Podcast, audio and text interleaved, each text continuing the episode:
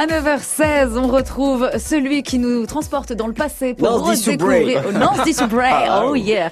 Il a un petit accent ce matin, mais ça n'a rien à voir avec euh, ses éventuelles origines. Maintenant, Nance, direction le 3e, le 10e et le 11e arrondissement. Oui. Le 3 en 1 avec un lieu emblématique de Paris, la place de la République. Oui, et quand on parle de la place de la République, on a en tête une belle grande place avec euh, en son centre un impressionnant euh, monument. Mais à l'origine, ce n'était qu'une petite plaçounette toute rikiki. Ce n'est qu'au 19e siècle qu'elle devient un important carrefour de la capitale et prend le nom de place du Château d'eau Mm. à cause de la fontaine du même nom installée sur la place en 1811. Mais il n'y a pas de fontaine à République. Non, Ségolène. En fait, la, la fontaine est finalement jugée trop petite pour Ah. cette place et est déplacée à la halle de la Villette pour servir d'abreuvoir euh, Au bétail, oui, tout à fait. Et alors, quand est-ce que euh, République devient la place que l'on connaît? Bon, grosso modo, comme à chaque fois, sous Haussmann, qui la réaménage de fond en comble. Il rase par la même occasion plusieurs théâtres situés boulevard du Temple. Que voulez-vous que je vous dise? Euh, Vive, euh, vive la culture Et c'est là que l'on inaugure notre fameux monument qui est euh, une allégorie de la République. Marianne est accompagnée d'un bonnet phrygien, d'une tablette des droits de l'homme et d'un rameau d'olivier représentant la paix.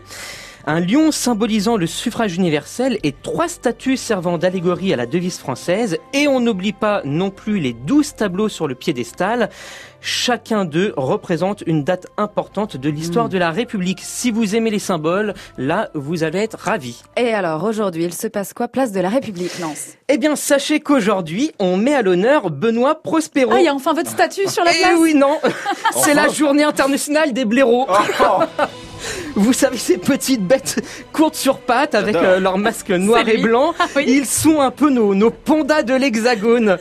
Eh bien, pour l'occasion, a lieu à 14h un rassemblement citoyen pour dénoncer le traitement qui leur est infligé. Hmm. Allez-y pour soutenir la cause, mais aussi pour regarder cette magnifique place et notre belle Marianne, et vérifier que je ne vous ai pas raconté n'importe quoi durant cette chronique. Donc c'est une véritable info, c'est la journée Vraiment. internationale des, blaireaux, aujourd'hui. Bon, après, euh, Benoît Prospero, peut-être pas euh, que c'est un blaireau, Vous savez, mais pourquoi euh, il y a une journée...